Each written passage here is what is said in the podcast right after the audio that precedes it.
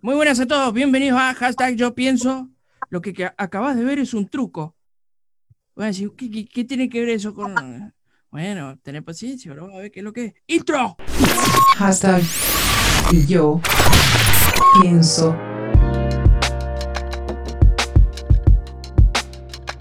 Holy Blast.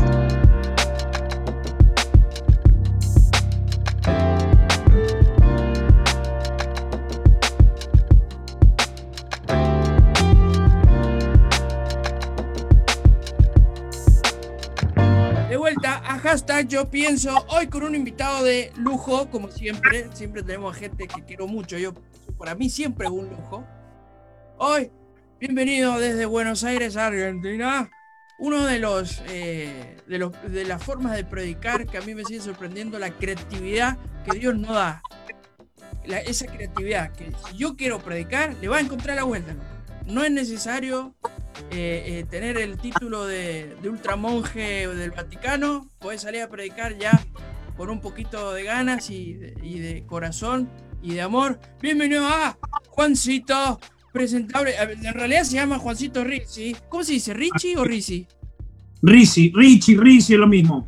Bueno, Rizzi. Bienvenido a Juancito Rizzi, más bien conocido en Instagram como Juan Presentable, que últimamente ha estado dando unos tips que eh, me estaban gu- re gustando, ¿eh? que tenías a, a- a tu señora ahí de voz de off que me re gustó. eh, y, y la verdad te felicito. ¿Cómo andás, Juancito? Muy bien, muy bien, Dami, qué gusto verte. Qué gusto hace rato que no nos vemos. Y, y cuando habías venido para Buenos Aires no nos pudimos encontrar, pero ya cuando vuelva, cuando vaya a Mendoza, nos vamos a ver. Y bueno, Juancito, yo les tengo que contar. ¿Quién es Juan? Y, pará, la primera pregunta, porque esta es la peor, de, la más dura de todas. Juancito. ¿Hincha Sí. de? Independiente, obvio. Otro. Oh, Dios mío. Bueno, no, te respeto, te respeto nada más porque a lo del rojo, bueno, ya lo saben todos, los que me ven, que yo al rojo lo respeto mucho porque, bueno, hay que alcanzarlo y después pasarlo. Después no lo respeto más. Por ahora lo respeto. Hincha del rojo, eh, Juancito, presentate. ¿Quién sos vos? ¿Qué haces? ¿Qué, qué, qué- a qué te dedicas? Eh, ¿Cómo ¿sos es un poco? Bueno. ¿Sos- ¿Cómo sos? Mi nombre es Juan Franco Ricci. Juan Presentable quedó porque vengo de hace muchos años que hacía magia, pero en un momento de mi vida, como tuve un encuentro, le entregué todo al Señor, le entregué la magia. Y después de unos años volví a retomar y dije, ¿por qué no mantener el nombre? Porque Moisés, cuando Dios lo encontró y lo transformó, no le cambió el nombre. Le dejó Moisés. Sí. A diferencia de Abraham, a diferencia de Jacob, a diferencia de Pablo, eh, a, a Moisés no le cambió el nombre, sí, se siguió llamando Moisés. Y ac- acudo al mismo hecho, al mismo acto de decir Moisés, igual que no es lo mismo Juan Presentable que Moisés, obviamente, eh, pues si no me van a matar, algunas personas que sepan, que conozcan mucho de la Biblia me van a matar. Pero el hecho de que no le cambió es porque ya su corazón ya estaba apartado para Dios. Sí. Así que, bueno, soy de Quilmes, Buenos Aires. Viajé durante ocho años por toda Argentina, Chile, haciendo magia. Eh, después de haber tenido un encuentro con Dios, me sembré con un propósito en una iglesia en Córdoba, en Cita con la Vida, con mis pastores velar. Y hace tres años conocí a la que hoy es mi esposa. Y tengo el honor y el privilegio de estar en una familia pastoral. Mi suegro, mi suegra, eh, mi cuñada, eh, gente que sirve al Señor con amor, con ganas, eh, y pude acoplarme, de a poco me voy acoplando al- a, a ellos, y en la medida que Dios me vaya añadiendo gracia, y estoy muy contento por lo que hago, pero aparte de eso hago videos interactivos donde trato de predicar y llevar a Dios, a Jesús, de una forma diferente para que la gente que no conozca a Cristo lo pueda conocer eh, sabiendo que hay muchas personas que pasan por situaciones muy diversas, malas, también buenas, pero trato en lo posible de llevar claridad, luz, a través del Espíritu Santo por medio de las cartas. Eh, aclaro que no hago mansoterapia, ni masoterapia, ni tarotismo. Vos sabés no. que, eh, de- pará, que lo hice a propósito. Esto- a mí me encanta ser el, el- el eje del bardo. Siempre me gusta tirar una así, porque yo me doy cuenta lo, lo- lo fácil que es tirar una, una sensación amarillista. Dije, voy a Sí, invitar obvio. un mago, voy a invitar un mago a mi, a mi, o alguien que hace magia al próximo podcast, que es este, ¿no? Y varios salieron a decir, sí, pero ojo con esto, y otros en otro lado también, y, y, que- y la gente se tira una pileta antes de conocer impresionantemente. Sí, pasa, pasa. Sí, eh, son cuestiones de estructura de iglesia, pero de, de la iglesia en sí. De, de- yo estaba, me acuerdo que estaba en la iglesia allá en Cita, en Córdoba, y hice una, una vuelta, una vez hice algo para niños, y, y una señora del fondo saltó, eso es el diablo, eso es el diablo, y entre los hermanos, eh, ahí, señora, venga que le explicamos, que, que le enseñamos.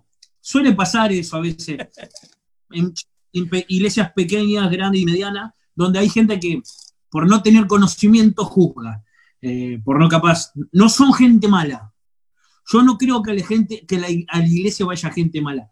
Yo creo que a la gente va gente que no conoce a Dios y que va a la iglesia para conocerlos también. Y sí, si no, no irían a la iglesia, claro, claro que sí. Claro, totalmente. No, hay- no, no va gente mala a una iglesia. Va gente que no conoce a Dios, que no tiene relación y que cuando lo va conociendo se va a dar cuenta que, bueno, que eh, hay cosas que hay que solucionar. Y en eso que hay que solucionar es conocer a Dios y saber que eh, hay cuestiones que Dios permite para que la gente se pueda acercar a Él. Una de esas es esto de que yo uso mm, las cartas y objetos para que ser atractivo. ¿no? Obviamente que Jesús no necesita marketing. Sí. Eh, pero la multiforma de la gracia la usa así para que, porque el arte es de él, él inventó Sí. el arte, él inventó todo, él es el mejor inventor de la historia es Jesús, es Dios, ¿no? Eh, me quedo con eso de que él inventó todo. Nos inventó nosotros, nos formó nosotros y después nos formó como ser humano. Después, cómo usamos la herramienta. Es como, vos sabés que en Israel, eh, un muchacho, un amigo que ya vive en Israel, él viene de las iglesias, mm, de esas bien tradicionales, ¿no? Sí, la sí. misma iglesia tradicional que me acuerdo, mirá que me vino a la memoria, a mi abuelo le decían en ese entonces que ver la televisión era como, como pecado, que era algo malo, ¿viste? Como, eh, inclusive he escuchado ahora con los romanos, con el tema de que está el coronavirus, que ver noticias no está bueno porque te hace mal al espíritu. Mirá. Y decían que eh, eh, a este muchacho ya le decían también, algunos de estos que son más mongi reservados, que también era como diabólico en algún momento o en alguna, de alguna manera el internet, porque en internet hay pornografía y que no sé qué, ¿viste?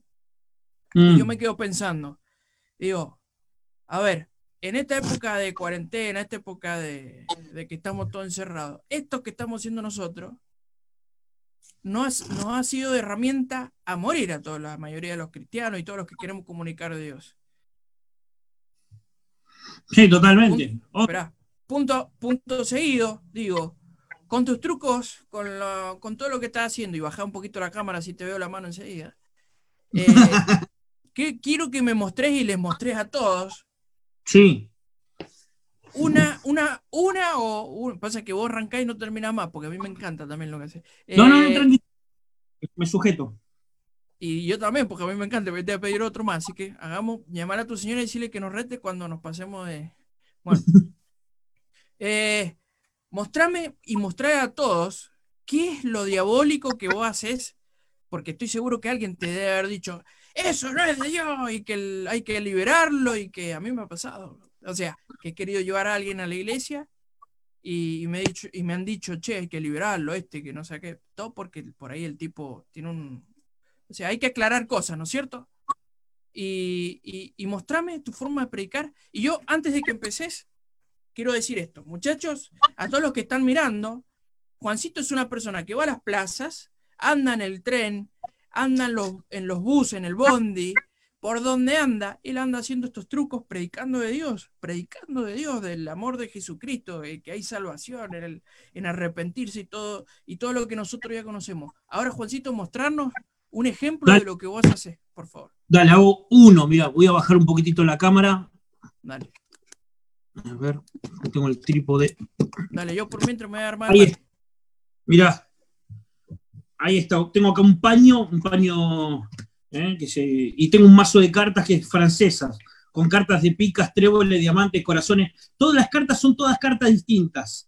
todas distintas son, ¿no? Pero vos mira esto, eh, mira esto, yo voy a mezclar un poquitito acá, eh, voy a buscar una carta, eh, voy a hacer esto, mira, decimos hasta cuando quieras. Stop.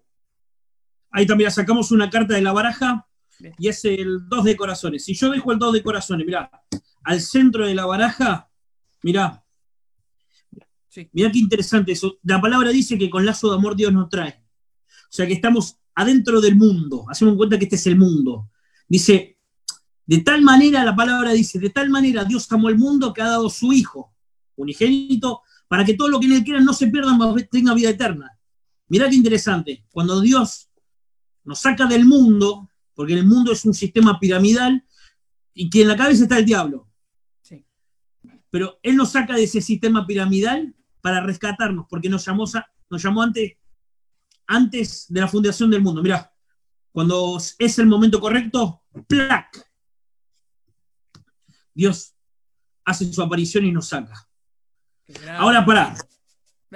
Ahora pará, mira esto, observa. Claro, pero cuando nos saca, fíjate esto, eh, porque recién, mira, cuando nos saca, nosotros seguimos estando, hay un poco perdido, mira, entre todas, ¿no? Se puede ver entre todas las cartas. En el mundo seguimos estando, aunque Dios nos saca, porque el encuentro tener con Él es progresivo, no es un evento. El evento es encontrarnos, pero progresivamente vamos teniendo un encuentro con Él, como pasó con Saulo y los apóstoles cuando tuvo su transformación y empezó a ser Pablo. Pero si no hubiese sido por la ayuda de un Bernabé, Pablo hubiese vuelto a ser un, un Saulo, porque los apóstoles lo rechazaron. Sí. Pero sin embargo, son muy trascendentes los Bernabé en las iglesias. Mirá, mezclo las cartas porque este 2 estaba perdido entre todas. Mirá qué interesante esto. Aunque él estaba perdido entre todas, boca abajo, boca arriba, dorso a dorso, mirá, el proceso hace que de a poco todo se ordene. Menos la carta elegida. La Eh. persona. Me encanta, gracias, Juancito. Dale, dale, dale, dale, Juanchi. De eso se trata un poco esto, ¿no? De que las cosas se vayan ordenando. Yo recién dije, mira, como el 2 de corazones doblado ahí al centro, mira qué interesante, ¿eh? Cuando empezás a poner prioridades y lo pones a Dios en primer lugar, porque si Dios no tiene el primer lugar en tu corazón, no quiere tener ninguno. Y que Dios esté en el primer lugar en tu corazón significa que todas tus ansiedades, que todas tus preocupaciones, que todo lo que vos quieras, se lo entregues al que está en el primer lugar en tu corazón. Qué grande, Juancito. Me encanta, Juancito. ¿Qué querés que te diga? Dale, dale, dale, dale, Juanchi. Me encanta. Muchachos, estos trucos que ustedes ven llaman la atención. Llaman muchísimo la atención. Usen su creatividad. Algo saben hacer. Todos sabemos hacer algo. Todos sabemos hacer algo. Yo todavía ni sé qué sé hacer, pero me gusta invitarlos a ustedes que saben. y eh, todas las cosas están hechas para glorificar a Dios. ¿sí? Totalmente. No, no, tenga- no tengan miedo, no tengan vergüenza, sean sinvergüenza. Realmente hay que ser sinvergüenza en este mundo, porque todo lo que, que es bueno, este mundo lo va a empezar a llamar malo, ya, ya está pasando ya. Y, y, y nosotros tenemos que hacer luz de alguna manera. Juancito, tu testimonio no lo conozco, ¿me lo vas a contar? Sí, como que no, con mucho gusto. Bueno, desde ya muchas gracias por la invitación. Es un privilegio, un honor para mí que vos puedas haberme, bueno, llamado y, esta oportunidad de poder compartir, bueno, una palabra, un testimonio. Sé que va a ser de ayuda para muchas personas y para otras les puede llegar a traer luz, claridad. Yo vengo de una familia con cuatro hermanos, de tres, tres hermanos más, yo soy el tercero, Darío, Pablo, yo soy el tercero y Lucas el más chico mi papá y mi mamá. Eh, eh, mi padre falleció hace unos años de cáncer. Y a causa de que mi papá falleció, yo había viajado, bueno, antes que pase eso, viajé por, estaba viajando por Argentina, eh, eh, trabajaba en Córdoba, estuve viviendo un tiempo en Chile y um, trabajaba en televisión en Córdoba, tuve vas- varios ofrecimientos para trabajar con gente con- reconocida. lo cual no los, no los aproveché porque eh, al trabajar con gente conocida te, te hacían, querían que vos, eh, eh, en algún modo, para que no sea tan fuerte lo que digo, que vos tengas un encuentro más con la oscuridad, por decirlo de alguna forma. Me quisieron hacer tirar las cartas y situaciones que viví que las cuales las rechacé. Ahora bien, yo vengo de una familia cristiana de chico, pero la familia de la que venía, no, el- el- el- la formación de iglesia que tuvo no fue la mejor, de la mejor. Eh, y eso hizo que eh, el carácter de mi familia frente a los problemas mengue. Dejen de creer en Dios, así que mi, mi familia se apartó. Eh, gracias a Dios, hoy en día, menos uno, todos se congregan en, la iglesia, sirven a Dios, son muy buena gente. Pero eh, yo después de haber viajado algunos años, tuve un encuentro personal con Dios y no fue dentro de una iglesia, fue, estando en mi pieza solo. Pero, eh, eh, creo que el, discipulado es importante, ¿no? Ahora bien, yo estuve a punto de casarme, estuve con una muchacha muy bonita, que ella me acompañaba mucho en la televisión, todo, pero cuando tuve un encuentro con Dios, eh, lo mío fue muy claro. Yo le dije, después de ver que, fallecía mi viejo, eh, le dije, bueno, Dios, si vos realmente existís, mostrámelo, si no vuelvo a hacer mi vida y ya. Eh, una noche llegó a casa y sentí como un petróleo que me cayó y sentí un amor que nunca había sentido, una paz que nunca había sentido. Y dije, bueno, Dios, yo te- Jesús le decía yo, ¿no? Si vos realmente existís, es esto. Y la verdad que después de un proceso, tuve un encuentro con Dios, hice sanidad interior, que es algo importantísimo. Y pasaron algunos años donde fui primero sano del corazón. Es importantísimo ser sano del corazón, es trascendente. Hoy en día lo veo y digo, qué importante ser sano del corazón, porque una persona que no es sana del corazón eh, no, no, no puede recibir todo lo que Dios tiene para uno. Te bloqueas, sí. sí, sí. Te bloqueas y te quedas en una parte, ¿viste? Y no, y no podés progresar. Aunque vos pienses que estés progresando, la falta de sanidad hace que uno se estanque en el tiempo. Y vos ves como todo el mundo avanza y, y vos decís, y eso me pasó a mí en algún punto. ¿eh? Yo pensé que era una persona que estaba, que era sana, pero al juzgar, al criticar, a- no, me di cuenta que no. Había juicio en mi corazón. Y eso es falta de sanidad. Ahora bien, ¿cómo fue mi encuentro? Porque esa es la parte del testimonio. Salí a hacer magia una noche. Digo, bueno, señor, si vos realmente existís, mostrame que, que- que- que estás, que sos cierto. Volví a casa, me cayó un petróleo, sentí el amor de Dios, nunca había sentido un amor tan increíble. Agarré todas las cosas de magia y las prendí fuego y le dije, Señor, acá estoy, mostrame que realmente me, está llamando. Y en ese proceso, que fue casi de dos años, eh, me di cuenta que era un hijo, un hijo, y se restauró la imagen de papá. Yo tenía papá, pero no tenía paternidad. Yo tenía mamá, pero no tenía una madre. Tenía una mamá. Claro, tener familia no significa que vos tengas, que haya un vínculo familiar. Sí, sí, sí, sí. Y Dios fue restaurando todas esas cosas al punto de que pude pedir perdón a mi vieja, a mi mamá, por muchas cosas. Y, y- y en una persona pude ver la figura de, un- de mi papá y pedirle perdón también. Eso restauró en mí que hoy yo pueda ser papá de un, de un nene de un año.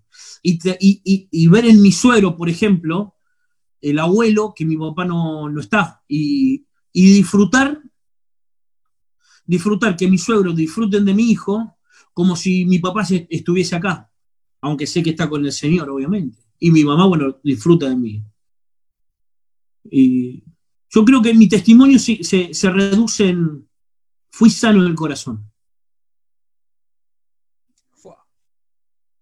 Algo Fui tan sano- simple, tan simple, pero Escuchame, Juancito, hay muchos que no entienden la parte del, del- la parte del corazón, me parece. mí. De eso de.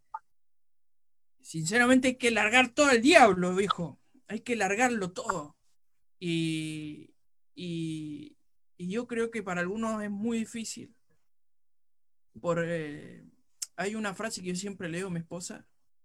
eh, le digo cuando, cuando discutimos bromeando, ¿no? Le digo, yo no te pienso pedir perdón. Cuando me muera, me voy a morir yo con mi orgullo abrazado. Siempre algo así. y la gente cree que eso es como algo muy. eh, como que decir, ah, que como sus principios, como aguantan. Y no, esto es lo contrario. Dios nos dice, muchachos, tiren, al- tiren eso porque les hace mal. Y yo no lo quiero conmigo, primero que nada. Eh, el hacernos fuerte y, el pastor, el hijo de mi pastor, que ya está, que ha vuelto año y está predicando en la iglesia otra vez, decía el, el viernes, es, es que esto no ya no pasa a ser un trabajo no nuestro, lamentablemente. Porque a veces no se puede. Ah, Yo sé que el, el viernes, el viernes, perdóname, el domingo pasado estuve con una chica que le mando un beso que nos está viendo, que se llama Ale, es del Salvador. Y ella sufrió unas cosas impresionantes. A ella le tenían que pedir perdón pero ella como no, ella sentía que no había dejado eso, ella era la que tenía que pedir perdón. Mirá cómo es Dios eh, trabajando en, la, en el corazón de uno, porque a veces te van a lastimar y te van a lastimar y tenés que aprender a refalar, porque en el momento que uno, porque nosotros que queremos predicar, ¿no es cierto? Nosotros somos los que primero que tenemos que salir a, a decir, mire muchachos, se hace así, no se hace así, no se hace solo con el biribiri, como diría Javier. Eh, Diría Javier. no es solo biribiri, esto es, es poner pechito y a veces cabeza abajo, a veces silencio. Y, y decir, es- perdóname, es así. cuando no te sale, ¿sabes qué? Para cuando no te sale, por ejemplo, a mí, que yo soy un negro petizo así de chiquitito, pero agrandadísimo, tengo que irme a ayunar, loco, ir a arrepentirme, pedirle a Dios y... De hecho, un programa que hice que fue bastante de un mensaje muy fuerte, muy fuerte, en el sentido bardeando a, a unos chantas, y yo no sentía que tenía que pedir perdón. Le digo, le digo a mi pastor, mi pastor me dice, se te salió la cadena, como diciendo, ¿me entendés? Y, y al otro día me puse a ayunar, me puse a orar, me puse, porque sinceramente yo sé cómo soy yo. Y nosotros tenemos que aprender a entendernos, que es lo que, no sé si les pasa, yo lo hablo por mi persona, porque sé que hay muchos que somos bastante duros eh, y orgullosos a veces, qué sé yo. Y el orgullo lo podemos romper solamente, muchachos, orando mucho, pidiéndole a Dios que haga el trabajo. Y porque a veces vos decís orgullo, hay gente que ya somos así, ¿viste? Y el único que puede romper esa, porque para mí sí es una barrera, ¿viste? Juancito, es una barrera muy fuerte, tal vez espiritual, no sé, no lo sé. Pero el único que puede romper cosas así de dura eh, es Dios mismo, Dios mismo. Yo siempre lo, lo que vivo eh, cuando alguien me daña o me lastiman, cuando uno es, porque uno tiene que ser el ejemplo en el sentido de, de ayudar, de dar, ¿no? Y por ahí hay gente que o no le interesa o, o aprovechó de que vos sos así. Yo le digo, aprendan a, a que no importa, ya fue, ya está. No lo hiciste para él ni para vos, lo hiciste para Dios. Vos sabés que, que ah, no te pasa, Juancito, cuando querés predicar, tenés el que apenas te vio subir y que empezaste a hablar, ah, hizo así. Sí, eso me pasa siempre, ¿eh? No, hay cosas que te pasan siempre, pero yo digo que uno tiene que tener piel de cocodrilo recubierto de seda. Sí, sí. Eh, bueno, piel de coco- o piel de chancho, ¿viste que la piel del chancho piel de- es gruesa? No, porque si sin piel de chancho le van a llenar de apodo a los muchachos. ¡Eh, sopa chancho! Como los viejos. Yo digo que hay que tener piel de cocodrilo, piel de chancho, es que me- me- me- pero piel de, de, de, de- cocodrilo recubierto un paño de seda. Eh, sería la mejor forma, porque hace un rato viste que te decía esto. Saulo fue rechazado por los mismísimos apóstoles. Menos mal que existió un Bernabé. Los Bernabés son trascendentales. Porque si, si Saulo no hubiese tenido un encuentro con Dios, y como los apóstoles lo rechazaron, hubiese vuelto atrás, si él no hubiese tenido un encuentro con Dios. Yo digo, Jesús, yo siempre pongo el, mayor ejemplo por excelencia que tenemos nosotros, los que creemos en Jesús eh, y en la resurrección de Cristo, Jesús estando en la cruz, siempre estuvo del lado de la solución. Mirá qué interesante esto. Él estaba crucificado y le dijo, sabiendo que la mamá se iba a quedar sin casa, le dijo a Juan, el apóstol, el amado, el que se había apoyado en el pecho de Jesús, porque todos los otros discípulos se tomaron el palo, menos uno, Juan, el, el amado, que estaba a los pies de la cruz. El amado, el amado es, es el, el, símbolo de las personas que quieren buscar el corazón de Cristo. Eso es, es la representación de Juan. Y digo, el único que se quedó fue el Juan. Y él, estando en la cruz, estuvo del lado de la solución. Él le dijo, madre, ahí tienes a tu hijo, hijo, ahí tienes a tu madre, mientras que estaba siendo crucificado. Y digo, mirá qué revelador lo que estaba haciendo, a pesar. Porque nosotros tenemos que ver el propósito, no tenemos que ver a veces, lamentablemente pasamos por situaciones dolorosas, muy dolorosas, pero sin embargo, que eso no nos estanque. David dice, aunque ande por valle de sombra y de muerte, no voy a tener mala, no voy a tener miedo. Pero qué interesante, porque el mismo David dijo, eh, eh, le estaba diciendo a Dios que él era su buen pastor cuando él pastoreaba ovejas. ¿Viste? Cuando, dice, delicados pastos me harás descansar, junto a agua de reposo me pastorearás. Pero si él era pastor, ¿cómo?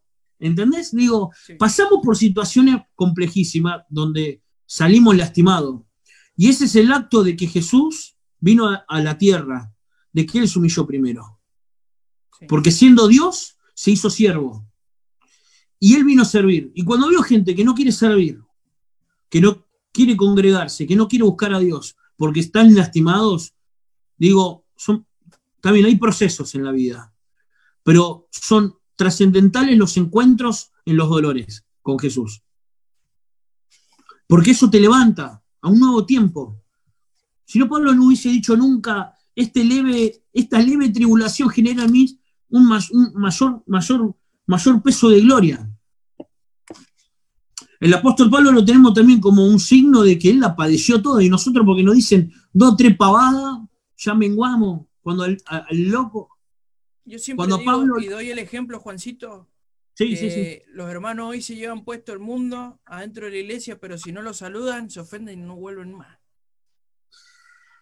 Nos pasa a todos. Nos pasa a todos. Pero lo importante es no, no quedarnos en el camino. Es no quedarnos en el camino. Por eso es trascendente ser sanos del corazón. Todo empieza por tener la gente correcta que lo decía una amiga, sacar el corazón de piedra y poner uno de carne, viejo. Y Eso Jesús es... lo va tallando un poco.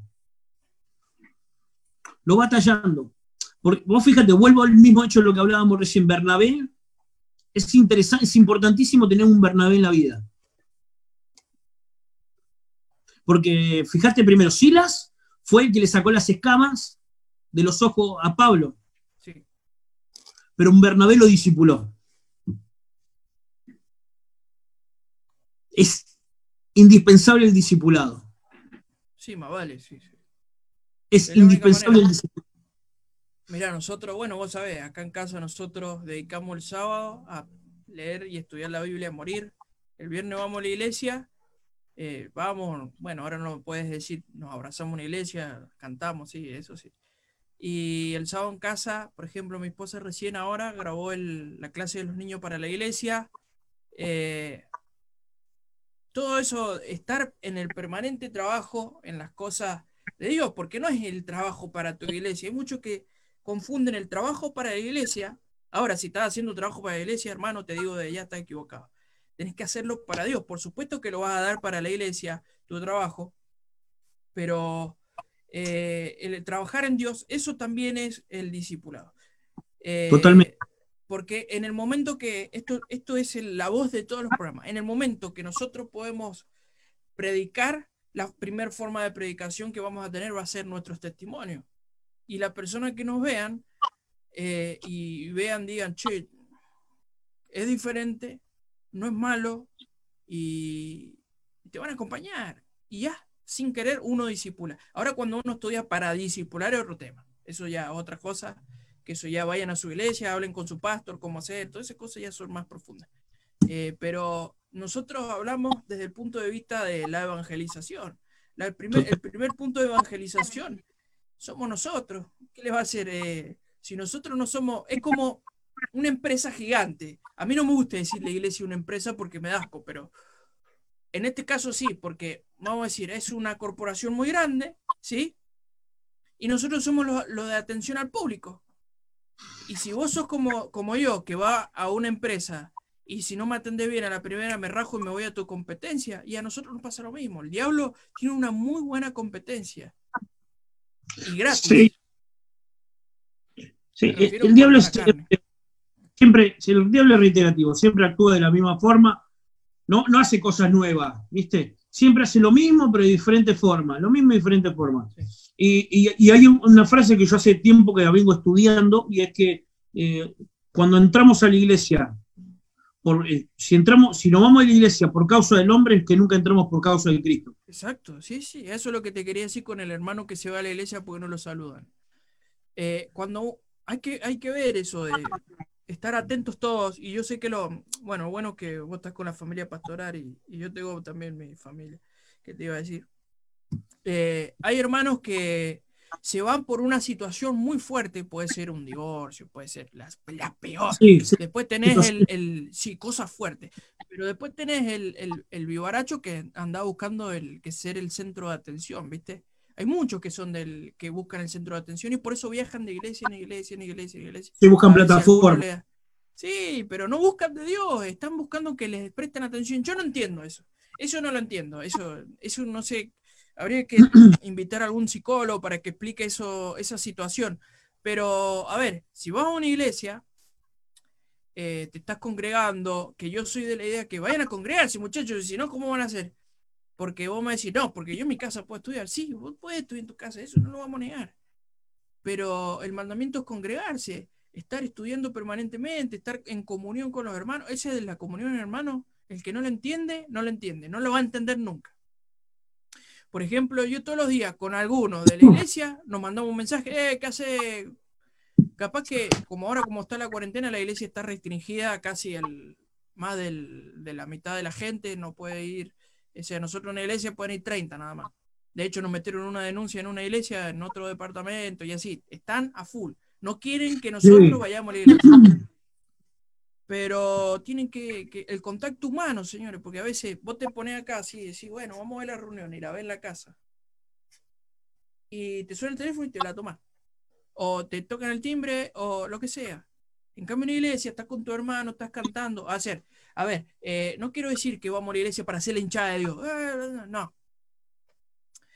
En la iglesia puedes encontrar un hermano que te puede dar una palabra, eso, esto es lo que yo he visto muchas veces, una palabra, algún hermano, algún testimonio, algo distinto que te puede llegar a ayudar. Y, o si no, al revés, puede pasar que vos tengas una palabra para algún hermano que lo esté necesitando. A veces, eh, eh, yo tengo 32 años, o sea, no tengo nada de iglesia, digamos.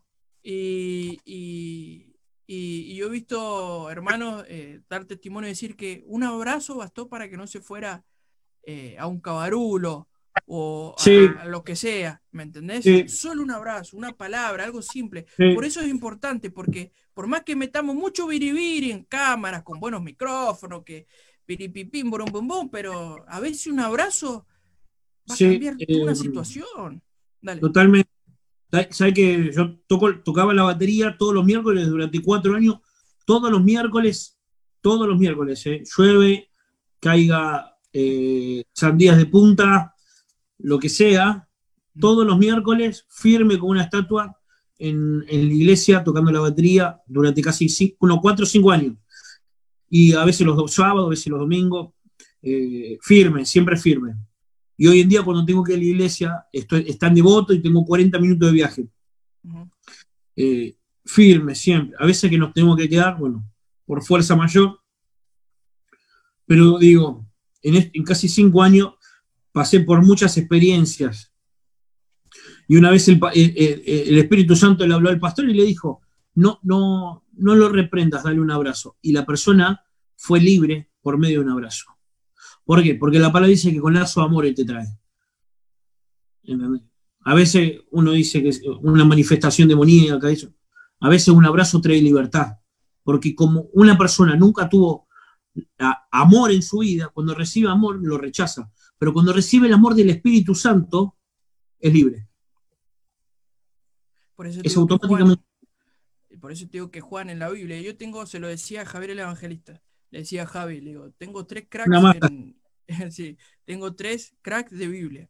El primero para mí es Elías, que apareció de la nada y dijo de la nada, y era extranjero, porque muchos historiadores, yo, por ejemplo, el Antiguo Testamento eh, lo estudio con los judíos, y ellos mismos te dicen, este apareció de la nada, ni siquiera sabemos si era judío o no. O sea, cuando ellos te dicen no sabemos si era, porque no era. Eh, y apareció porque estaba lleno de Espíritu de Dios, chao, se acabó todo.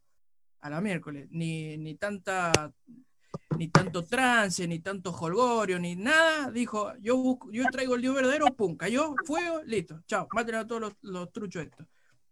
El segundo es Josías, alguien que pudo llevarlo a la forma de gobierno, ¿no? Que dijo, ni Sí. por derecha ni por izquierda, muchachos, el plan de Dios es por acá, por los caminos de Dios. Y el tercero para mí, pero porque es del Nuevo Testamento, por eso el tercero, te lo estoy dando en el orden, es Juan. Juan hablaba constantemente del amor y sus cartas son de amor. Los que, los que han estudiado Juan, que yo soy uno. Yo no soy muy Pablo. Yo no. Si me decís Pablo, digo, "Eh, está nuevo, Pablo". Pero, pero, pero a mí Juan era el, el, el- el que estaba a la par de. Era el hombro a hombro, pienso, yo creo, ¿no? Porque cada uno tiene su forma de ver los personajes, pero creo que era el hombro a hombro con Jesús. Tan así que por eso yo creo que le dejó el, el Apocalipsis. Mirá quién le dejó. Le dejó lo último que se habló, se lo dejó a él. ¿Sí? Mm. Y, y- y- y viendo eso, a Juan veo como que el, el- el amor, el amor, el amor. Porque ah, hoy, hoy el concepto de amor, eh, Juancito, está tan distorsionado. eh, y el amor hoy, si decís hoy y dentro de 10 años va a ser aún peor, decir amor inmediatamente en la mente de muchos, o capaz que de 10 de 10 personas, no sé si 5 o 6 solo pensaron en sexo, ¿me entendés? Y no entendieron la parte de amor. Por eso, creo que por eso es que el amor se está enfriando, porque se confunde la idea del amor, como nosotros tenemos, no solo tenemos amor por nuestra esposa, yo tengo amor por vos, por, mi- por mis amigos de la iglesia, los hermanos de la Sí, iglesia, claro, obvio. y, y- y no es necesariamente un, un amor de- del sucio, ¿me explico? No, el amor no es sucio, pero vos me entendés. El mundo quiere cambiar todo esto, loco. Eh, ¿Se va a poner peor? Sí. Dijo que no. Dios dijo, ¿qué dijo? Dios? Se va a poner peor, muchachos, pero fuércense, ¿qué le va a hacer? Lo último será lo primero.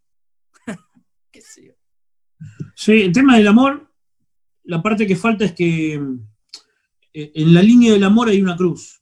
Y, porque Jesús por amor fue crucificado. Su amor, ¿no? Yo digo, yo siempre dije esto, ¿eh? A Jesús no lo tenían los clavos en la cruz. A Jesús lo tenía el amor crucificado. Porque él tranquilamente se pudo haber bajado y a una legión de ángeles haber chasqueado los dedos y que, y que se lleven puesto a todos, ¿no? Así que Jesús lo mantuvo, no solamente la voluntad del Padre, porque él, él- él mismo era Dios, sino que el amor lo, lo dejó crucificado, lo, se mantuvo él por amor mismo, ¿no? Y si vos me preguntás a mí quiénes son así grandes personas, así como para hacerte una suma, yo pondría a José, el soñador, no el del Antiguo, el del Nuevo, el del Nuevo Testamento, Sí, ¿eh? sí, sí. porque fue el padrastro más increíble del mundo, porque no era el padre, era el padrastro. No, no. Sí, te ha gustado. Sí, Y haber tenido la fe de José, todo el mundo predica de todo, de Pablo, de esto, de otro, del antiguo, que no quieren predicar el Antiguo Testamento, ¿no? pero nadie lo escuché predicar de José. Creo que a una o dos personas habré escuchado hablar- predicar sobre la fe de José. Que es una fe contra- tradicional, eh, eh, eh, una fe controversial, porque él pudo haber dicho que la esposa Sí, chao. era cualquier cosa, pero sin embargo, obviamente que fue visitado por un ángel Sí, tuvo la confirmación. Sí, sí, sí. y tuvo un sueño, pero totalmente pudo haber hecho lo que él quiso, ¿no? Sí, Jonás. Claro, tenía todo su derecho. Estaba en todo su derecho. Jonás me parece otra persona increíble. Eh, eh, Joel me parece también, los profetas menores tienen mucho para decir. Eh, y, y- y- y una de las personas que más natural que veo en la, en la Biblia es Abraham, ¿no? Abraham, Dios le dijo que se quede en una tierra y se fue para, para, para Egipto. Eh, la Biblia muestra- lo muestra los errores permanentes que tuvo Abraham, pero sin embargo uno siempre resalta eh, lo bueno, ¿no? Y otra persona trascendente, eh, Filemón. A Filemón en la iglesia lo bastardearon. Y Pablo le dice, che, loco, Sí, trátamelo bien a Filemón. ¿Por qué? Trátenlo bien como me tratan a mí. ¿Por qué lo tratan mal a Filemón? Le, le tuvo que explicar, claro, me están, me están tratando mal, ¿qué? Porque este estaba en, can- estaba en cana, en otras palabras, ¿no? Estaba preso. Trátemelo bien a Filemón. Y yo encontré estas personas en la Biblia que son trascendentes, pero bueno, están los héroes de la fe. Eh, como para aportar algo, ¿no? Como para aportar un granito a lo que vos decías. Qué sé yo, mirá. Uno se agarra. Mirá, lo que vos decís esto de, de tus personajes, dice un montón.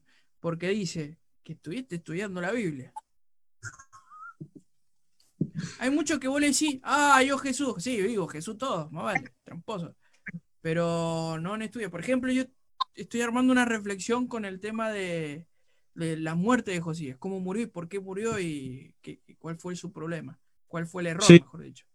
Y, y hay gente que no le interesa nada. Agarra un versiculito, pingui, y agarra pingui de acá, pingui de allá, pingui de allá. Y construye. sí. Y mutilan, mutilan un mensaje, porque en un capítulo. Sí, mirá, hoy, hoy estaba con mi esposa, le ayudaba con el tema de, de la palabra que tenían que hacer, que era el becerro de oro, capítulo 32 de Éxodo. Y Sí, yo le decía, presten atención que en, en- en Éxodo 20 ya tenían los mandamientos del pueblo, o sea que no tenían excusa, no había excusa de esto. De lo que estaban haciendo estaba mal, lo sabían, igual lo hicieron, no les importó nada.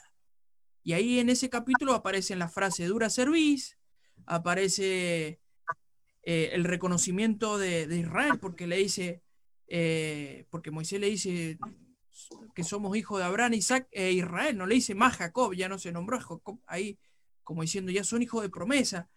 Y hay gente que no le interesa estudiar así, no, no quieren conocer nuestros patriarcas, no los quieren conocer, porque No, sinceramente no, no. no lo quieren conocer. hay, hay mucha riqueza. problema. Sí. No digo que hay mucha riqueza en lo que estás diciendo con respecto justamente a esos puntos que estás tocando. Hay muchísima riqueza, ¿no? Porque demuestra que la gente quiere tener una visión aparte del tipo que está pagando un precio, de haber estado 40 días y 40 noches esperando que sean, ¿no? Él era el líder, pero la gente ya está buscando un líder pasajero. Cuando hay personas que están pagando un precio hace 40 años, por decir algo, y no les importa, están buscando no solamente un líder, sino un Josué que estuvo esperando seguir ayunando a la misma par, ¿no? Y hoy en día les importa tres bledos y el primer líder pasajero que encuentran que no haya pagado el precio de seguir la palabra que Dios le dio, no les importa, sino que ya levantan un, un ídolo eh, contemporáneo, ¿no? Es muy, muy, muy interesante lo que está diciendo, es muy trascendente eso, ¿no? Yo lo que veo que por ahí, mirá, desde esos tiempos, porque la, la frase que ellos dicen, y vaya a saber si irá a volver, como diciendo, vaya a saber. O sea, es muy como el, el- la hinchada de algunos clubes, menos la de Boca, pero en otros clubes, donde vas perdiendo, ¡eh, perro, movete! Y así, se vuelven locos. Cambian de bando así. No, no, no hay un poquito de, de... Y miren, la palabra de Dios lamentablemente no es la palabra agarrar solo lo que nos gusta, lo que bendice, porque la palabra de Dios también tiene mensajes de que, mira, loco, si vos seguís haciendo esto, te va a ir mal. Y todo te dicen y te, te dicen, no, porque vos te gusta eh, señalar nada más. Pará, a veces hay tiempos de, de redención, de glorificación y a veces hay un, un tiempo de reflexión. Eh, yo Totalmente. me- mira, yo por, porque hay mucha gente que me manda mensajes diciéndome que yo lo, como diciéndome que ofendo y todo. Cambié mi palabra de mandamientos a decirles, miren muchachos, tienen el derecho a hacer. ¿Qué quiere que te diga? Yo no sé cómo hacer para que la gente eh, entienda de que tienen el derecho de hacer más cosas. Esto de que lo de, vuelvo al tema de Moisés, la gente está inmediatamente poniendo otro arriba de su cabeza, así, ping, y si no me gustó, lo saco, pongo otro, arriba de mi cabeza. Y le echo la culpa a ese. Cuando nosotros no tenemos que hacer cargo, muchas, no sé si todas las veces. Porque a veces hay, vos debes conocer eh, cursos teológicos que voy a decir, ¿de dónde sacaste esto? Pero, pero eso también es responsabilidad de uno, de pararse y decir, mire, esto no puede ser por tal cosa, ¿no? Nosotros tenemos el derecho a decirle, no, para, o decir, para, lo podemos revisar. Tienen que, eso es la palabra, lo que define la palabra congregación o iglesia, para mí. Mira, yo veía un documental el sábado, sí, ayer. Ayer vi un documental de la. de. de donde están los. a donde encontraron los rollos de Qumran. Y fueron al desierto de Judea a ver todos esos hallazgos. Era como de grande, como un polideportivo, así, para que me entendan las dimensiones. Era grande, ¿no? Y, ahí es donde estaban. Y según lo que explicaban estos hombres, decían que a lo mejor era muy, muy probable que Juan el Bautista haya salido de ahí, ¿sí? Eh, y que haya sido parte de ese tipo de gente. Fue gente que se dedicó a esperar a Dios desde el desierto y, etcétera. ¿Qué pasó? Juan se fue y le dijo todo, están todos mal. Eh, y, a mí lo que me llama la atención, escúchame esto, que esto es lo que a mí me quedó así de sello eh, en la memoria que dicen que ellos oraban hacia el este, dándole, el escrito decía, dándole la espalda a Jerusalén. El que, el que ha estudiado historia, historia hebrea, historia bíblica, te das cuenta que lo que están hablando de las políticas. Porque en esa época, acordate que estaba Roma manejando y Roma hacía así, a dedo. Como cuando uno pone en el, en, el teléfono, pasa, bueno, así ponían sacerdotes. Tingui, vos ahora sos sacerdote ni sabemos quién es, pero lo puso Roma. Y eso es lo que a veces tenemos que hacer nosotros, darle la espalda al, puesto, digamos, al puesto que no es puesto por Dios, a eso quiero ir.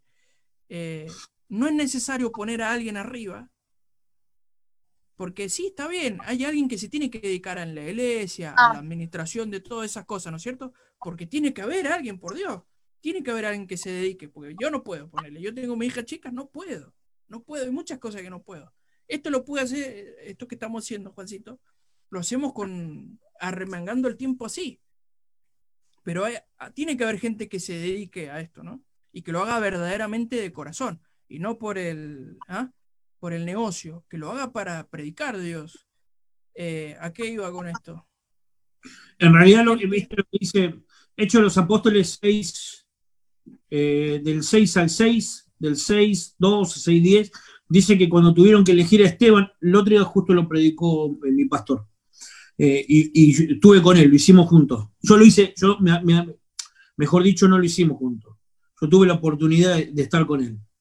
Ahora, eh, dice que para elegir, para cuando eligieron a Esteban, porque se estaban en, el templo, se estaban volviendo locos porque nadie le daba pelota a las, a las griegas, ni tampoco a las hebreas. Había, había conflicto en la iglesia interna, ¿no? Y tuvieron que delegar porque los que estaban compartiendo la palabra eh, tenían que hacer el trabajo de servir las mesas. Así que dijeron, muchachos, si nosotros nos dedicamos tiempo por esto, no vamos a tener tiempo para, para preparar la palabra, que era lo importante. Ah, eh, Hecho los Apóstoles 6, del 10 en adelante. Un versículo antes, un versículo después, lo vas a encontrar. Así que lo que hicieron, dijeron, bueno, eh, vamos a elegir a personas que estén llenas del Espíritu Santo, que estén llenas de fe y que tengan buen testimonio. Tres condiciones, eh, tres condiciones, tres condiciones pusieron. Llena del Espíritu Santo, llena de fe y que tengan buen testimonio. Eh, y ahí eligieron a Esteban, pero habían elegido, habían siete personas que habían elegido. Y cada persona representa algo. ¿No? O sea que cuando Dios elige a alguien, cuando el hombre elige a alguien, tiene que tener, hay condiciones hay pautas que tiene que seguir, ¿no? Para, como para sumar. Sí. Sí, te entendí la idea yo. Eh, para que yo me quedo pensando de que por ahí algún pastor nos va a estar escuchando y este pibe, ¿qué le pasa? Eh, la idea de, de por ahí decirle, pará, stop, o no es para decirle, está equivocado, sí, adelante todo, eh, delincuente, chorro, ladrón, no, no. Pará, porque, eh, porque por ahí pasa eso. No, no, agarrás, le decís, che, pastor, o el líder, o el que te está dando los cursos, lo que sea, mira, tengo una preguntita, y te vas, te tomás un café con él, lo charlas. eh, Claro, sí, siendo prudente. no, no, no es prudente, eso es amar a tu hermano. Es lo más simple del mundo. Porque lo quería aclarar porque, porque por ahí me van a tirar, "Eh, este el que va a decir. No, no, no. El- mirá, si yo lo, si hay algo que quiero que entiendan todos, que todos somos distintos. Del vamos somos todos distintos. A vos te gusta hacer trucos, a mí me gusta tocar la guitarra, o me gusta charlar acá. Eh, todos somos distintos, todos tenemos distintos genios. Eh, de hecho, eh, entre los dos hubo uno que era un garca, y bueno, pero era el plan que fuera un garca, ¿qué le vamos a hacer? Eh, era el plan de Dios que fuera ese un garca, a ver, que tenía que haber un garca, que después fue reemplazado. Esa es la otra. Eh, Juancito, me hace otro truco, dale. ¿Querés haga otro? Dale. Mirá. Vamos a algo, a ver que se vea, pero voy a poner la cámara ahí en grande, bien, perfecto. Mira, hagamos una cosa, quiero que me, que me nombres una carta cualquiera. Tenés de picas, tréboles, diamantes, corazones. Siete ¿Cuál? corazón. El 7 de corazón, mira, el 7 de corazón, mira. Vamos a hacer algo, voy a mezclarlas ahí, ¿ok? Y las voy a perder así, mira, a ver. Bien perdidos, ¿eh? Y corto, mira. Corto tres veces. Ahora, ¿cómo hago yo para encontrar el 7 de corazón?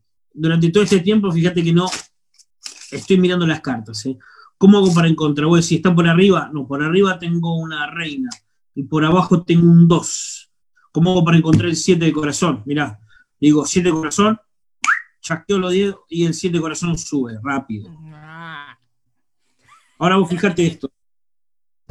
Mirá esto, qué interesante. ¿eh?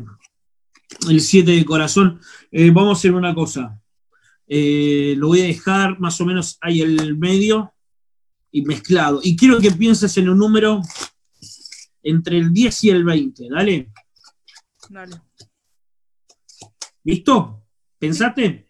Sí, ¿Cuál es el número que pensaste? el 12. El 12, ¿sí? El 12. Mira, si no, yo no me equivoco, voy a contar cartas rápido. ¿eh? Mira, 1, 2, 3, listo. Corto una, dos, tres, y del medio de la baraja, del centro de la baraja, del medio ahí, saco un paquete. Un paquete saco.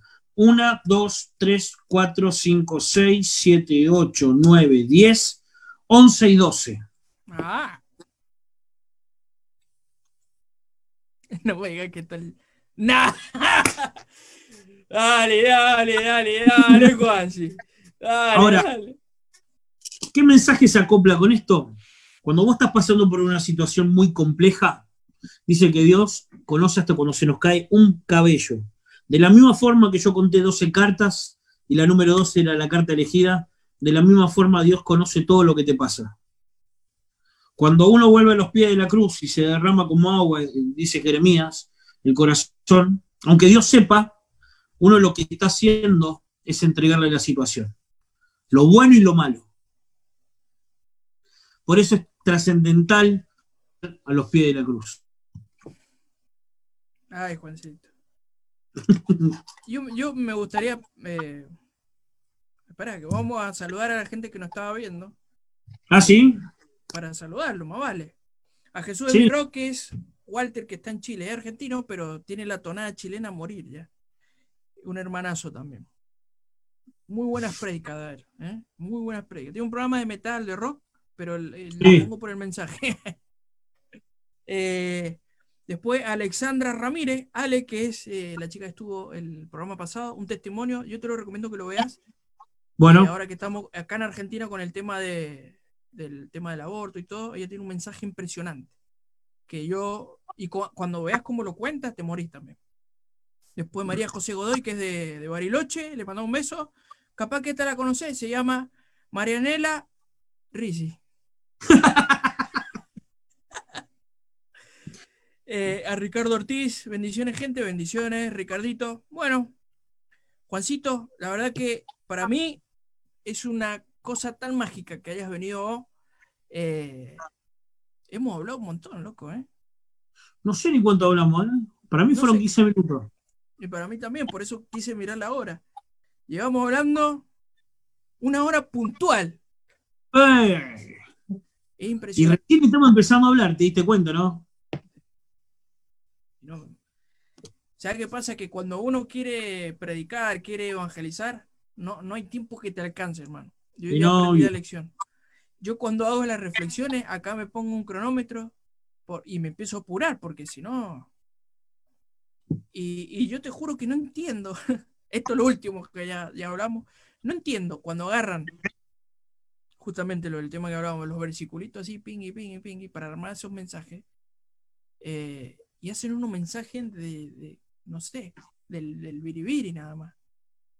Si, si pudieran explayar a la palabra de Dios, porque sinceramente leer un versiculito puntual y nada más, para mí no es hablar de Dios o una palabra de Dios. Puede hablar un montón, desde el testimonio inclusive puede hablar más, pero usando eso, eh, yo lo llamo descuartizar la palabra. No hay manera, papi.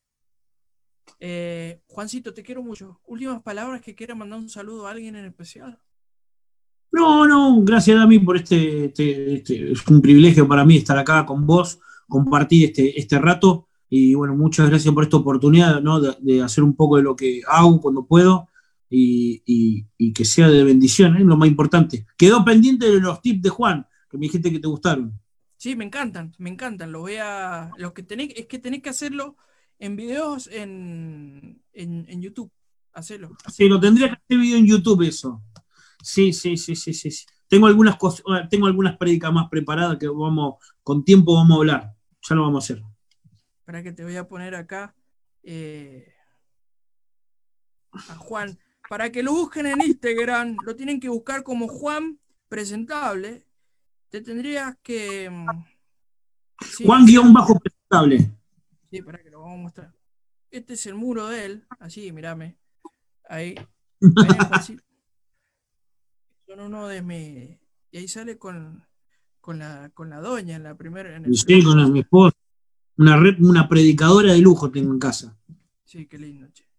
Y bueno, aunque no te des cuenta, Juancito, en eso damos testimonio de, de Dios, porque si la casa, la casa no acompaña el mensaje, Es como el que, el que vos subiste del director técnico. Nosotros los cristianos tenemos dos cosas solamente. La palabra y el testimonio. No tenemos más nada. no hay más nada, exactamente. Lo otro lo hace ¿Por qué Dios. cre- y claro, ¿por qué creemos en Jesús? Porque resucitó. Porque si no sería igual que cualquier otro otro, otro, otro loco. Creemos en la resurrección de Jesús nosotros. No, de la misma forma. El testimonio Me estoy acordando, eh, no sé por qué sentí decir esto, mira, eh, me estoy acordando que en el trabajo alguien que me ha conocido o me ha visto sin querer, un cliente me vio y me dijo, pero ¿por qué haces eso? A ver, en, este, en, esta, en esta actualidad que tenemos donde casi confirman que Dios no existe y todo, así, te juro que fue así. Y, y yo le dije, eh, tendrías que experimentar si eso es verdad o no.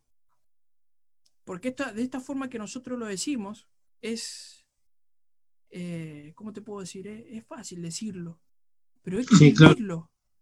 La, la- la gente que te dice que Dios no existe, armó un cálculo para explicarlo, se secó la mente para explicarlo. Hay muchos que creen que reprendiendo así nomás a la gente, ¿no? Me refiero, y retándolo, Dios es amor, y no sé, cortándole por poco la vida, eh, van a predicar de Dios. Por eso te decía, yo una vuelta quise llevar un pibe, eh, y no sé, le querían hacer una liberación, le querían hacer un algo que el chico se iba a asustar y se iba, y se iba a ir para no volver nunca más, sinceramente. Iba a tener una experiencia de lo peor.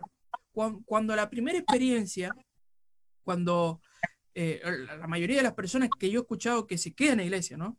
Y vienen del mundo, digamos, del mundo suena a decir así, ¿viste? También, hasta inclusive nosotros mismos ya tenemos ese vocabulario racista. Cuando viene de la calle, reventado, viene que le pasaron todas y cayó en la iglesia y no sabes por qué cayó en la iglesia. Loco, cuando viene alguien, andá, parate, dale un abrazo, loco, acá está, tenés mi teléfono, estemos, arriesgate, arriesguense a, a- a la persona esa que está llegando, pues no saben cómo viene. No sé por qué me nació decir eso, pero el, el- el diablo está jugando sus mejores cartas, muchachos, y nosotros estamos acá, quietitos, calentitos, ahora más calentitos que nunca con la cuarentena, estamos tranquilos, porque El que estaba cómodo. El que estaba cómodo antes en la iglesia ahora está cómodo en su casa, ¿no? Lo que pasa es que Dios es tan bueno que a nosotros nos tienen cómodos. Vos fijate que la mayoría de los testimonios de, que todo el mundo está mal, casi todo el mundo está mal, menos lo- lo- los que estamos con Dios, que estamos cómodos y tranquilos, ¿viste? ¿Te has dado cuenta de eso? Ha sido un milagro eso. Ha sido un milagro, pero tienen que aprovechar esa comodidad de hacer otras cosas más, porque es lo que yo sentí cuando ya se- nos avisaron que no podíamos ir a laburar. Dije, no, algo tengo que hacer. Y esto estoy haciendo, invirtiendo, y el tiempo, dinero, todo. Muchachos, el estar gordo y cerdo sin moverse es el peor pecado de todos, muchachos. Es Sí. como la parábola de los talentos. No, no, no entierren el don que Dios les dio porque se va a enojar, digo, ¿qué crees que te diga? Bueno, Y sí, sí, yo sé, aunque es amor. aunque Dios es amor, muestra en la parábola, deja muy bien, bien, bien declarado lo que, lo que pasa que cuando no haces. Pero vos lo que que que, hacer. Dios, mayormente, la mayoría de las veces que es duro Dios es con su pueblo, con los que ya lo siguen. Y siempre me recuerda la- el tema de la, de la canción que canta mi hija de las 99 ovejas. Porque se fue a buscar la, la delincuente, la, la Mavi Baracha, se fue a buscar y lo otro. Pues si vos estás bien, ¿qué necesitas que Dios se quede con vos? Vos sé lo tuyo, que si te llega a pasar algo, Dios va a estar. Ya está. Esa, Dios ya te enseñó a caminar, te enseñó a andar. esa es la diferencia entre el, el, el- el- el hijo pródigo, que, ma- que a veces escucho cuestiones que están muy mal. El hijo pródigo y la oveja perdida. El hijo pródigo tenía conciencia de lo que estaba haciendo, haciendo, aunque volvió en sí y sabía que el camino volvió a casa. La oveja, la oveja estaba perdida. Sí. Una cosa está perdida y la otra cosa es saber lo que está haciendo. Son dos cosas totalmente paralelas. El hijo pródigo, hay muchos que dicen, estamos buscando los hijos pródigos. No, está buscando la oveja perdida. Sí, sí. El hijo pródigo, el hijo pródigo, ¿para qué lo busca?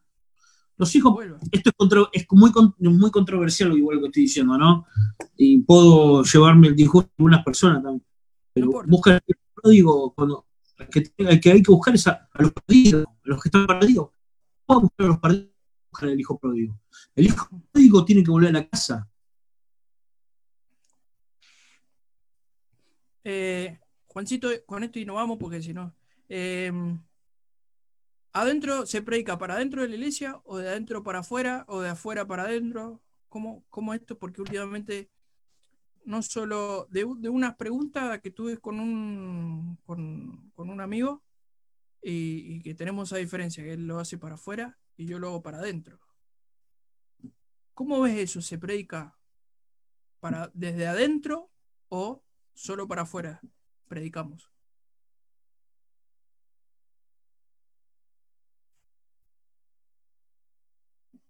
¿Me escuchás? Bueno, se le cortó. Espérate un ratito que ya vuelva. Y, y nos sacamos a duda. ¿Qué te iba a decir? Está bueno el programa. ¿eh? Esta parte la vamos a editar un montón, pero hacerlo en vivo tiene esto también. ¿eh?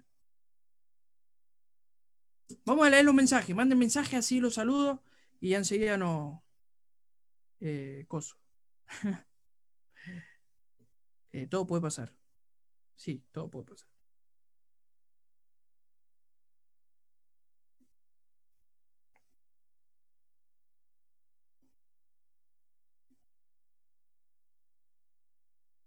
Vamos a esperar que vuelva Juancito y, y, vemos. ¿Qué pasó? ¿Qué te iba a decir, che? Eh, ¿Le está gustando el mensaje? Porque estaba pensando de que eh, este era lo último que le quería preguntar a Juancito, el tema de cómo estamos haciendo las cosas nosotros. Eh, cómo, Yo soy de la idea de que tenemos que acomodar primero la iglesia, porque no, no sé si la iglesia hoy, es lo que hablaba con Juancito, está preparada para recibir a alguien que venga eh, que venga de afuera, de la calle, digamos, ¿sí? No, no, no sé cómo, no sé cómo, él le explicaba de este chico que quería volver y, y, y solo querían reprenderlo, solo querían liberarlo, solo querían... Está bueno eso, que quieran hacer todo eso. Pero... eh, no sé, lo que yo quiero decir es que, que, que- que hay mucha parte de la iglesia que hay que arreglar todavía. Y Juancito, sí, sí, no importa. Juancito, lo que te estaba pre- queriendo preguntar Sí, era que, mm, para ya despedirnos, Sí. era, ¿qué pensás vos? Se predica, escúchame, se predica eh, de adentro para afuera de la iglesia, para afuera de la iglesia. ¿Cómo pensás vos? Porque yo lo que veo hoy es que, viste lo que te decía, que este chico que vino a la iglesia, yo venía a la iglesia y fue más lo que lo asustaron que otra cosa y, y no, no, no tuve más contacto con este chico. Eh, ¿Cómo pensás vos? Porque está claro de que vos me vas a decir, yo salgo a la calle y veo cosas que, que dentro de la iglesia no van a pasar. Pero está perfecto que reciban a Dios, que todo esto, pero necesitan congregarse. La gente está, ¿me entendés lo que te quiero preguntar? sí, entiendo. Lo que pasa es que se predica, lo que pasa, a ver, se pre- predica de adentro para afuera para que vos salgas de la iglesia con, con un carácter evangelístico. Se predica para dentro de la iglesia con un carácter de maestro. Si se predica eh, eh, desde, desde, desde, desde, la- desde lo profético, se predica tanto para adentro como para afuera. Dependiendo, dependiendo lo que se esté predicando, eso es relativo. Cuando Dios da, cuando Dios da, iglesia, diferentes dones. Y si querés, cerramos con esto. Sí. ¿Cuáles son lo que da? Da profecía, da el de pastoral, Los dones, sí, sí, sí. da los cinco, da los cinco si no me equivoco. Los cinco lo da en la medida que la gente lo necesite, porque eh, eh, uno no lo recibe para uno, lo recibe para la gente que lo está necesitando. O sea que lo que se predica es tanto para adentro como para afuera, no es para un solo lugar. Para los dos lugares se predica. Para lo que, los que están adentro que salgan, pero los que vienen adentro, los que vienen de afuera para adentro, pueden recibir. Eh, la iglesia la veo como un búnker donde uno va y es el único en el mundo, para muchas personas es su refugio. Para otros es el lugar de discipulado. Del discipulado aprendizaje, porque el discipulado es en la calle. Eh, eh, eso depende de lo que se esté predicando y lo que el Espíritu Santo quiera guiar. Eh, pero tanto para afuera como para adentro. Lo correcto sería eso. Vos fíjate que eh, tanto Jesús como en el Nuevo Testamento, Jesús en, la- en su parábola lo establece eso. Pero primordialmente, si Dios habla de que a la iglesia le dio algo, es porque uno tiene que estar en la iglesia. Mira lo que me acaba de bajar. Si Dios da a la iglesia, es porque a la iglesia da talentos, dice él, da dones. No se, no- no se lo está dando una persona individual, lo está dando el cuerpo. Mira vos Sí. qué interesante. Mira vos qué Yo interesante. soy, yo soy de esa teoría de que eh, como lugar, como búnker, tenemos que estar preparados para recibir nuevos miembros. Abrazarlo. Es lo que yo te decía al principio. Yo estaba viendo de que eh, se está armando como, como, digamos, no sé cómo decirlo, pero una ultraderecha recontrarracista de, de la gente. Yo me acuerdo cuando se armó el tema de, la ley de, casamiento igualitario, eh, escuché decir eh, cosas feas sobre la gente, ¿me entendés? Cuando lo que teníamos que decir, los queremos, todo, nosotros no lo apoyamos, pero no los queremos. pero yo lo que escuchaba decir eran cosas feas y, y me da vergüenza de, gente, y, esto es lo que ha venido pasando ahora en, esto, en estos fenómenos de tiempo, por lo menos acá en Argentina y en Estados Unidos, donde el pueblo de Dios se ha transformado en un, en un modo racista más que en un modo de acompañamiento, una iglesia de amor, una iglesia que te dice ya, ya fue todo, Dios quiere cambiarte para bien. No, se ha puesto en una iglesia señaladora. No sé si me entendés, Juancito. Y a veces, no todos, porque a ver, inmediatamente va a aparecer alguno a decir, no, en mi iglesia, o en. Pará, pará, que hay, hay casos y mala, mala suerte para nosor- nosotros, que las que son mala gente, digamos, son las más conocidas, ¿no?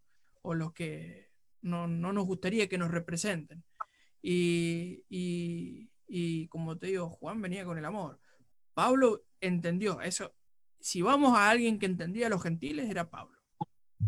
Eh, Juan los entendía cuando ya estaban caminando. Le decía del amor de Dios y explicaba todo eso. Pero Jesús dijo, no vengo sino que a mi casa, a la casa, a los míos, ¿sí? Al rebaño mío. O sea, como A diciendo, los hebreos. Claro, no, no solo los hebreos, sino el que está buscando a Dios, digamos. Bueno, sí, obvio, pero cuando dice que lo, viene a buscar lo suyo, pero los suyos no lo recibieron, estaba hablando de los hebreos, si no me equivoco, ¿no? Puede ser. Y, es como que diciendo, Dios te va, o sea, yo lo que entiendo de eso es como que formemos primero para adentro, porque si estamos así nomás y no nos terminamos de formar, no podemos salir afuera y podemos predicar un mensaje equivocado. ¿Me entendés, Juancito? Sí, totalmente. Pienso igual que vos. Totalmente, sí, pero ese es el trabajo discipulado de lo que hablamos al principio. Sí, al principio, exactamente. Ese Bueno, es el- el, Juancito. eh, le mandamos saludos a los pastores, eh, tus pastores. Le mandamos un beso, un abrazo. Otra vuelta cuando lo, lo vi en un vivo, no me acuerdo con quién fue, con alguien de tu, de tu, de tu iglesia, no me acuerdo. Me pareció Sí. un hombre fascinante. Lo quiero ir a conocer, comerme un asado, a ver qué, qué podemos sacar. No, es una, es una bestia, es un maestro de la palabra, es increíble. Tengo, yo tengo la- el, eh, el privilegio de, tenerlo cerca eh, y es una bendición enorme para mí porque veo la palabra desde otro lugar ahora. Veo, puedo, eh, puedo- llegué a amar a la gente, antes no la amaba tanto. Aprendí a amar a la gente. Es buenísimo eso. Yo también creo que eso, eso de que decide amar a la gente, creo que nos pasa cuando vamos creciendo en el Señor. Creo yo, qué sé yo. Sí, suma, pero tiene que ver con quién te rodeas. Si te, si te rodeas Sí, con gente vale. que está lastimada, no la terminas de amar a la gente, la terminas juzgando. Sí, sí, sí, sí. Si te juntás con gente sana del corazón, que su propósito es desarrollar los dones, los talentos y el propósito que Dios puso en su vida, te va a potenciar. Sí. Y bueno, Dios dijo, ¿quieren sabiduría? Sabiduría, pídanla, muchachos. Con sabio. La sabiduría es, y ya con esto sí, ahora sí. La sabiduría, vamos a, a- a desenfundar el arma que es la sabiduría. La sabiduría es un arma que te sirve solamente a vos para subirte arriba de los otros.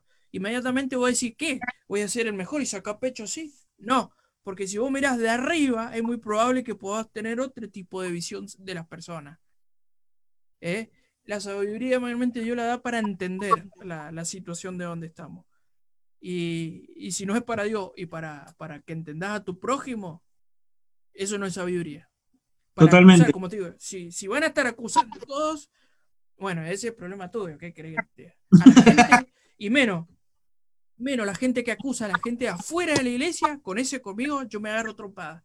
Porque si hay algo que me embola, es que, que a la gente de la calle que no sabe o no entiende o no, no, no puede percibir de Dios, la salgan a castigar, a discriminar. Eh, no me gusta eso, no me gusta. Eh, bueno, Juancito, te quiero No la hacemos más larga. Ojalá que se repita. Más vale, cuando menos te, te lo piense, te llamo. Dale, meta. Bueno, un beso, un abrazo para tu familia, para tus pastor. Eh, decirles que los quiero mucho y si, si les gustó, bueno. Después me hablan y lo, lo llamo porque me, me cae bien tu pastor. Dale. Dale, le digo un día a mi pastor, si querés hacérselo a él la entrevista, ¿sabes qué? No, no, no creo que te diga, no creo que diga que no, le va a gustar. Mientras podamos comunicar, más vale que va a decir que sí, más vale. Dami, te mando un abrazo enorme, que Dios te bendiga y muchas gracias. Dale, saludalos a todos. y un mensaje así, ping. Un mensaje rápido. Volvé los pies de la cruz, Dios. Aunque me, pase- me que arruinaste, pase- me arruinaste, Volvé los pies de la cruz. me arruinaste, Ahí te iba a decir, tirate el mensaje tuyo final y te pisé yo entero. No importa, ya está. Aplauso, mirá.